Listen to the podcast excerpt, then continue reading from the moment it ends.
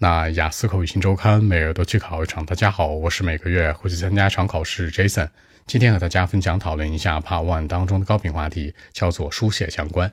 原题这样说的啊，叫做 Do you think that writing is important？那你觉得书写这样的一种方式现在还很重要吗？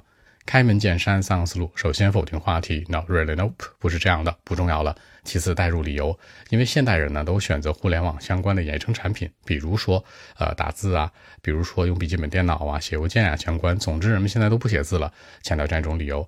第三结尾作为引导，在过去呢互联网不是很流行的时候，人们手写是很重要的一种方式，现在不是这样喽。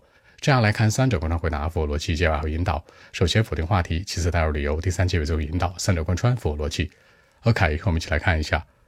Well, actually, not really. Nope. I mean, I don't think so. I don't think that writing is very important in life because uh, normally today we prefer emails or laptops to do with uh, the study and work. I mean, everyday life. Apparently, we do this quite often in life. Writing used to be very important when uh, the internet wasn't widely used. So I think that's it.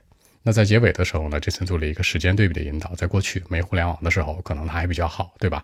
互联网不太流行的时候，人们都手写，现在基本都不会了。强调出来现在这种状态，考官接来就问了：那人们将来会不会完全忘掉这个手写相关的？人们都打字吗？那打字真的很舒服吗？形成更多话题的比对。好，说几个小的细节。第一个强调选择 prefer，第二个邮件或者笔记本电脑 emails or laptops，第三过去曾经 used to be，最后广泛使用。Be widely used。这样来看，把一些小的携带进来，让文章更加有说服力。